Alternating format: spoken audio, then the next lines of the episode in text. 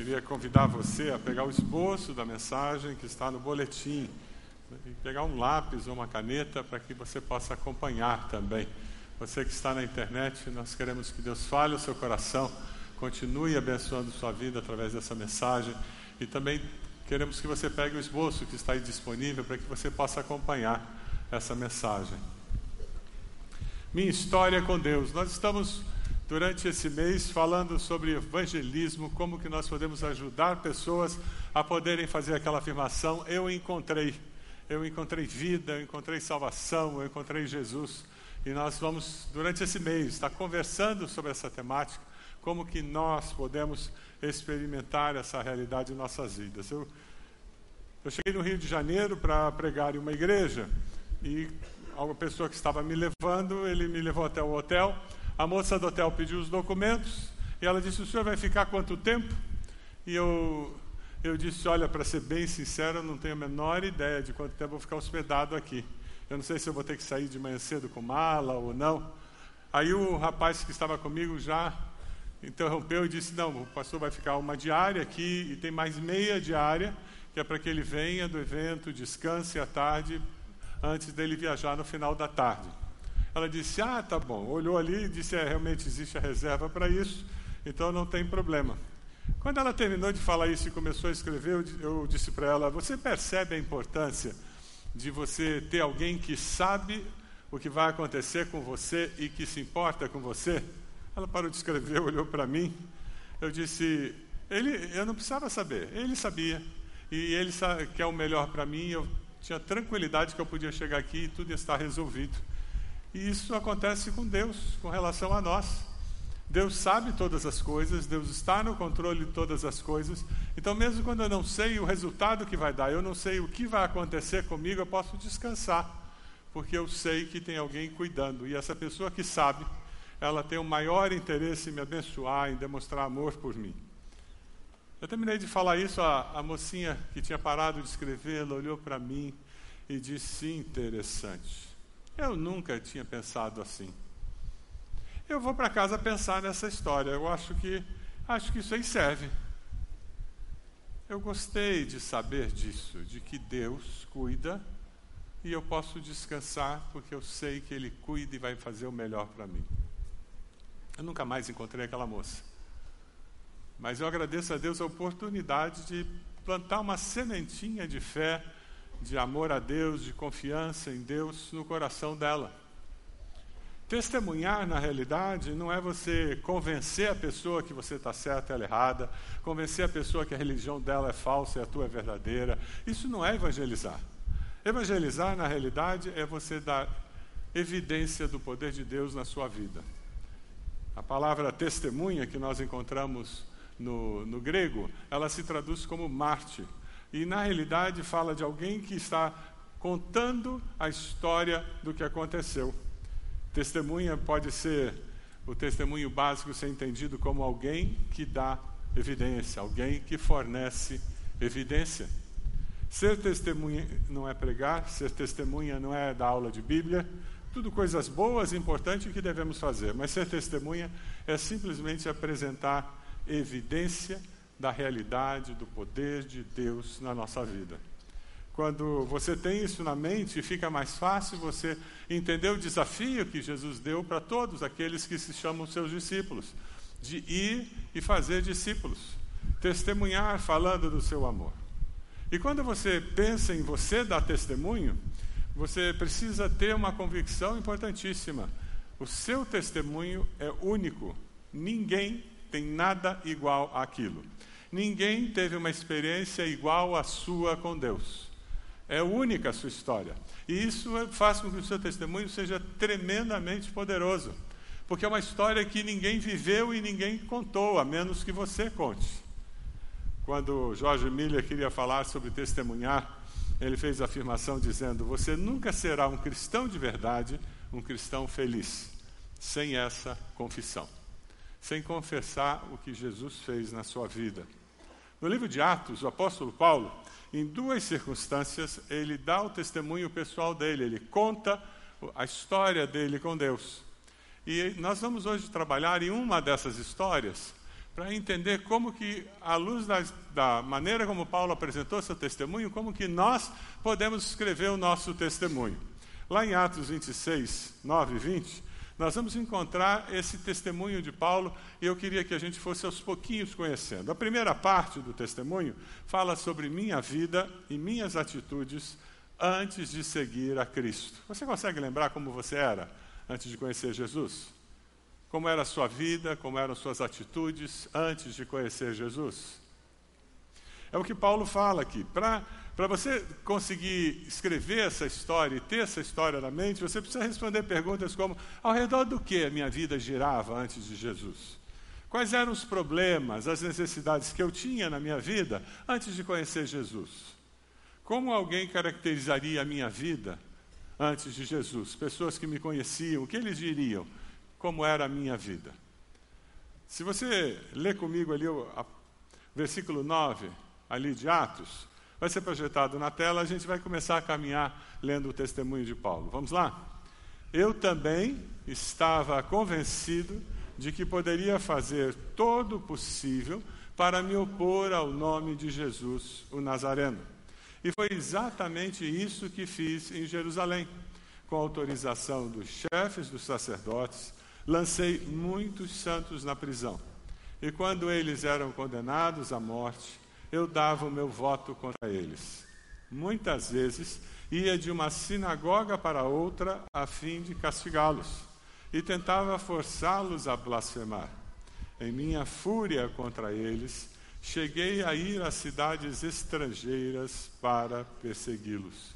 Olha só Paulo contando como ele era antes de conhecer a Cristo, o que ele fazia, o que consumia o seu coração, é, o que era a prioridade no coração dele. Quando você pensa no seu testemunho pessoal, o que, que você fazia? O que, que era prioridade na sua vida antes de conhecer Jesus? Quando eu vou contar meu testemunho pessoal, eu costumo dizer que eu nasci no, num lar onde a gente lia a Bíblia, eu ia à igreja, mas conforme os anos foram passando, tudo isso foi se tornando vazio e sem significado para mim.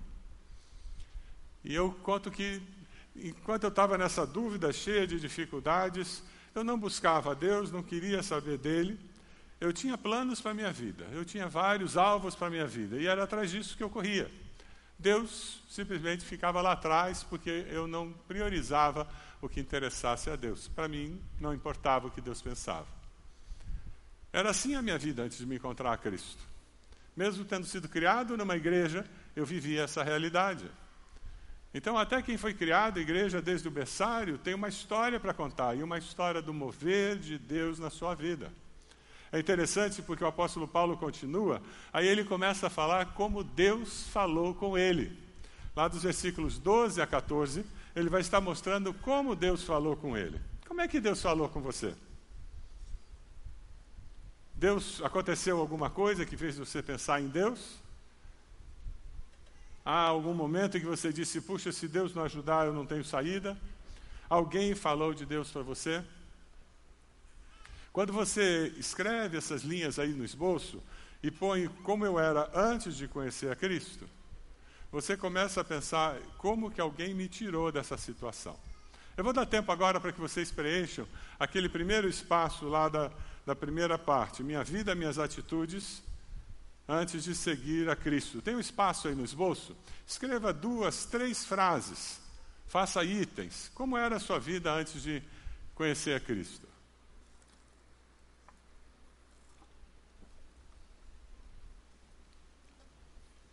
Não precisa fazer uma redação muito grande.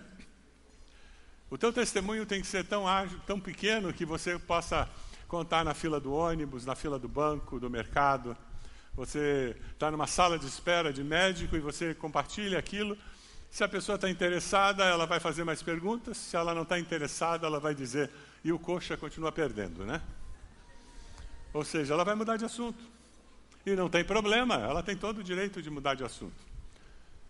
Já escreveu aí as três, três frases que contam como era o seu, a sua vida antes de Jesus? Vamos ler ali os versículos 12 a 14. Como eu compreendi que Deus falava comigo? Olha o que, que Paulo disse. Vamos lá juntos? Numa dessas viagens, eu estava indo para Damasco com autorização e permissão dos chefes dos sacerdotes. Por volta do meio-dia, ó rei, estando eu a caminho, vi uma luz do céu, mais resplandecente que o sol, brilhando ao meu redor e ao redor dos que iam comigo. Todos caímos por terra. Então ouvi uma voz que me dizia em aramaico: Saulo, Saulo, por que você está me perseguindo? Resistir ao aguilhão só lhe trará dor. Como Deus começou a falar com ele? Na história da minha vida, eu tinha aqueles alvos, aqueles sonhos que eu carregava comigo, e no período de um ano, Deus concedeu que eu atingisse os três sonhos principais que eu tinha. Eu consegui um emprego onde eu era muito remunerado, muito bem remunerado. Isso permitiu que eu tivesse independência financeira dos meus pais, permitiu que eu comprasse um carro, aquela ideia do jovem que queria ter um carro. E eu consegui viajar para os Estados Unidos para visitar um amigo que tinha mudado para fazer faculdade lá. No período de um ano, os três grandes sonhos realizados. Voltei para casa muito feliz. Puxa vida, que coisa maravilhosa. Mas dois meses, três meses depois, eu estava me perguntando: será que todos os outros sonhos que eu alcançava aconteceu o que aconteceu com esses? Porque sonho realizado depois de um mês, dois meses, três meses, perde todo o glamour. E você já começa a pensar em outras coisas que você gostaria de realizar, de alcançar, outras viagens a fazer. E eu disse: eu vou passar o resto da vida correndo atrás de vento? E enquanto eu fazia essa, essas perguntas e tinha essa sensação de vazio, eu dizia: qual é o caminho, qual é a solução para isso? Mesmo tendo sido criado em igreja, eu não olhava a fé em Cristo como a solução para esse meu vazio. E aí vem a terceira parte do testemunho de Paulo, em que ele conta como ele se tornou um cristão. Lá no versículo 15. Então perguntei: Quem és tu, Senhor? Respondeu o Senhor: Sou Jesus, a quem você está perseguindo. Por volta do meio-dia, me aproximava de Damasco, quando de repente uma forte luz vinda do céu brilhou ao meu redor. Caí por terra e ouvi uma voz que me dizia: Saulo, Saulo, por que você está me perseguindo? O que aconteceu na sua vida que fez com que você percebesse que Deus estava atrás de você e que moveu você a querer assumir um compromisso com Ele. Isso pode ser um momento pontual, num culto, num acampamento, isso pode ser um período. Durante os seis meses daquele ano, Deus foi falando comigo, meu coração foi mudando, e quando eu vi, eu tinha assumido um compromisso com Cristo. Não existe fórmula de que todo mundo teve a mesma experiência com Deus. Graças a Deus, Ele trabalha conosco individualmente, com as nossas características, com a nossa história de vida. Se eu for contar o meu testemunho pessoal nessa parte, ele é muito fácil. Eu tinha começado a me perguntar, e agora, o que vai ser da minha vida? Será que alcançar os outros objetivos vai me trazer satisfação? Ou eu vou me sentir tão vazio quanto eu me senti? Será assim por toda a vida, realizar sonhos depois de sentir que precisa mais? Foi então que alguém me convidou para ir a um acampamento no período de carnaval, em um culto ao redor da fogueira, no último dia do acampamento. Eu fugi de todas as reuniões daquele acampamento. Eu me escondia quando tinha culto, quando tinha reunião. Eu só aparecia na hora do esporte. Mas no culto da fogueira eu não consegui me esconder. Eles me acharam antes. Me deram uma Bíblia e me levaram para o culto da fogueira. E eu estava lá naquele culto da fogueira e eles cantaram, falaram, teve mensagem, testemunhos, e o testemunho de uma, uma jovem foi usada por Deus para mexer comigo. Ela disse: Eu sofria de uma doença que eu chamo de doença de filho de crente. Uma doença de alguém que é cristão, que sabe tudo, conhece tudo, mas não vive nada. Já conhece alguém com essa doença? Eu sei tudo, já vivi até boa parte disso, mas eu não vivo nada no momento. E ela disse: Eu encontrei a cura para essa doença. A cura para essa doença se resume em buscar ao Senhor 24 horas por dia. E eu comecei a chorar quando ela deu aquele testemunho. O culto acabou, todo mundo foi embora, eu fiquei sozinho, à beira daquele lago, com a fogueira apagando, um céu estrelado. Eu me lembro que eu me ajoelhei do lado daquela fogueira. E a minha oração foi: Deus, eu estou cansado de tentar ser feliz à minha maneira.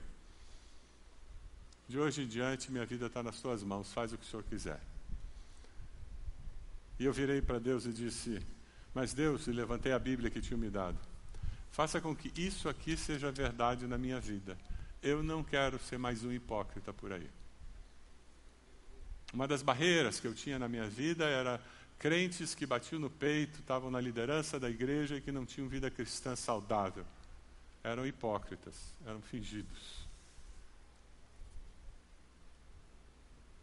Eu voltei para casa. E a minha vida começou a ser uma vida diferente. Se Deus deixasse de nos amar, Ele teria que deixar de existir. Por quê? Porque Deus é amor. Naquele tempo que eu não estava buscando a Deus, Deus continuava a me amar. Se você não está buscando a Deus, isso não mudou em nada o coração de Deus. Ele continua amando você incondicionalmente. Porque Deus é amor. Ele nos ama apesar de nós. E o que eu descobri ali é que Deus me amava, que Deus se importava com a minha vida. E eu comecei a descobrir o que ser cristão significava para mim. Se você ler o texto, você vai descobrir que Paulo dá testemunho para o rei, dizendo: Agora levante-se e fique em pé, eu lhe apareci para constituí-lo. Serve o testemunha do que você viu a meu respeito e do que lhe mostrarei. Eu levarei, livrarei do seu próprio povo e dos gentios aos quais eu envio, para abrir-lhes os olhos e convertê-lo. Se você vai lá no, no, no, no outro capítulo onde Paulo dá o testemunho, ele diz: Assim, no versículo 19: Assim, Rei Agripa não foi desobediente à visão celestial. Preguei em primeiro lugar aos que estavam em Damasco, depois aos que estavam em Jerusalém, em toda a Judéia, e também aos gentios, dizendo que se arrependessem e se voltassem para Deus, praticando obras que mostrassem o seu arrependimento. O contraste entre Paulo, que ele antes perseguia, agora ele era perseguido. Antes ele matava, agora ele corria o risco de morte. Antes eles negavam a veracidade da mensagem cristã, hoje ele pregava arrependimento para perdão de pecados e para aceitar Jesus como Salvador. O seu testemunho deve ter esse contraste entre como eu era e como eu sou. Eu tinha medo da morte e agora foi resolvido esse medo da morte. Eu era uma pessoa muito ansiosa e agora Jesus me ajuda a lidar com a minha ansiedade. Eu tinha medo do escuro e agora eu não tenho mais medo do escuro. Eu era escravo de vícios e agora eu estou liberto desses vícios. Tem que ter esse contraste. O que aconteceu comigo é que a, aquele rapaz que tinha sido criado em igreja, mas não via, vivia nada, eu voltei daquele acampamento para a mesma faculdade, para a mesma família, para a mesma igreja, mas eu era uma pessoa diferente. Tudo na minha vida continuava igual, mas eu não continuava igual. Agora eu li a carta de Coríntios e não era mais uma carta escrita por Paulo para pessoas que tinham vivido dois mil anos atrás. Não, não, eu li aquela carta e o Espírito de Deus me fazia entender aquela carta. Aconteceu isso com você quando você se converteu? Parece que tiraram escamas dos olhos e agora eu leio a Bíblia e consigo entender. Minha vida mudou. Meu relacionamento com meus pais mudou, meu relacionamento no ambiente de trabalho mudou, porque eu era uma pessoa diferente.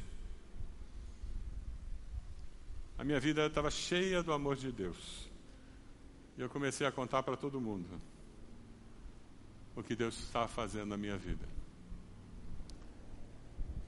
O desejo do coração de Deus é que eu e você estejamos contando essa história para as pessoas com quem a gente trabalha, se encontra no mercado, que a gente estuda com elas, é, fazem parte das nossas famílias, em oportunidades variadas, que nós estejamos contando essa história de amor que nós tivemos com o nosso Deus.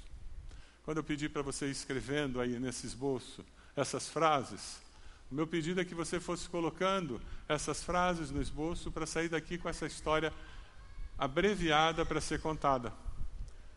Num ambiente de, de consultório, você não vai ter duas horas para conversar com a pessoa, mas três minutos dá. Numa fila de banco, uma história de três minutos pode ser contada. Essa é a ideia. É você pegar essas frases que você colocou e você ensaiar. Quando eu dou aula na faculdade teológica, eles têm uma tarefa. Quando eles preparam esse testemunho pessoal, eles têm que ler esse testemunho pessoal para cinco pessoas. E essas pessoas têm que assinar com as observações que elas fizeram naquele testemunho pessoal. Para muitos deles é talvez a primeira vez que ele conta a, a maneira como Deus agiu e transformou a vida dele pela primeira vez. Eu queria que você saísse daqui hoje desafiado a contar para as, para as pessoas o que Deus fez contigo. Sabe, quando você começa a enxergar isso, que as oportunidades que eu tenho no trabalho, condomínio, em casa, com a família, para falar desse amor de Deus que mudou minha vida, crendo que o Espírito Santo vai usar isso para a conversão da pessoa, você vai começar a ver frutos. Você vai começar a ver frutos. Eu queria mostrar o vídeo de um irmão querido nosso. Ele gravou como foi a história da conversão dele.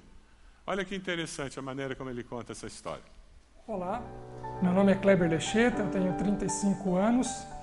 Há dois anos atrás, o Gabriel Calil, membro dessa igreja, me apresentou o Evangelho, me apresentou o plano de salvação. Motivado por ele, eu comprei uma Bíblia e comecei a estudá-la. Lendo o Evangelho, eu tive um encontro com Jesus. E esse encontro me levou a um episódio em 5 de março de 2017. Eu e minha esposa andávamos em praça pública e eu recebi um milagre de uma libertação de um vício de mais de 20 anos.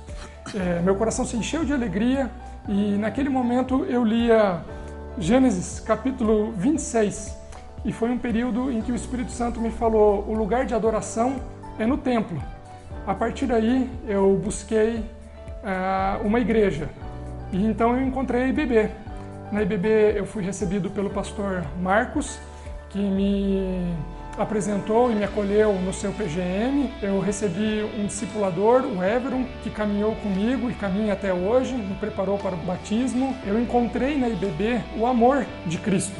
Eu fui amado e acolhido por muitas pessoas, para chegar no momento que eu estou da vida, é, emocionalmente curado, estável, com o passado deixado para trás, eu recebi o, amor das pessoas que, que aqui estão. Amém. Glória a Deus, Paulo Kleber. E porque muitas pessoas têm cumprido esse propósito, têm aceito esse desafio e experimentado essa alegria de testemunhar, de dar evidência, nós temos muitas pessoas que poderiam subir aqui e contar uma história parecida de alguém que falou e começou a buscar a Deus e começou a buscar a Bíblia e quando viu, começou a ver os cultos, se converte, vai num pequeno grupo, porque Deus está agindo. E o meu desafio hoje para você é que você pense aí nesse papel que você tem, escreva cinco nomes dos seus sementes, pessoas que podem ouvir essa história e que elas serão abençoadas, impactadas. Você consegue escrever cinco nomes? Põe aí no teu papel cinco nomes de pessoas a quem você pode dizer: Olha, eu tenho uma história para te contar. Recebe, você pode dizer: Olha, no culto lá da igreja, ah, eles fizeram uma dinâmica e eu queria compartilhar com você o resultado. Aí você lê, de repente você escreve no papel e lê. Mas tem que ser curto três minutos. Talvez você não vai ler no papel, mas você vai contar essa história, como a gente está contando aqui. Se a pessoa não quer ouvir mais, ela vai mudar de assunto. Se ela quer ouvir mais, você vai poder conversar mais com ela mas você já deu evidência e o Espírito Santo usará aquilo para permanecer. O meu testemunho eu sempre termino com um versículo. O meu versículo é, é João 14,6. Eu sou o caminho, a verdade e a vida. Ninguém vem ao Pai senão por mim. Porque eu encontrei vida e vida abundante. Por isso que eu, esse texto eu sempre falo no final do meu versículo, do meu testemunho. João 14,6. Testemunhar não é pregar. Testemunhar é dar evidência do poder de Deus agindo na nossa vida. Testemunhar é dar evidência do poder de Deus agindo em nossa vida. Você pode fechar seus olhos?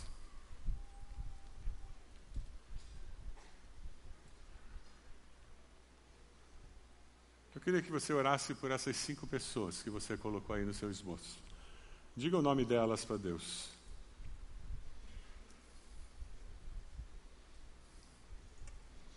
Quem sabe você está aqui hoje e você não tem uma história para contar, porque você não nasceu de novo. Nesse momento, arrependa-se dos seus pecados. Confesse Jesus como Senhor e Salvador da sua vida. Entregue-se a Ele. E você vai começar a viver uma nova vida.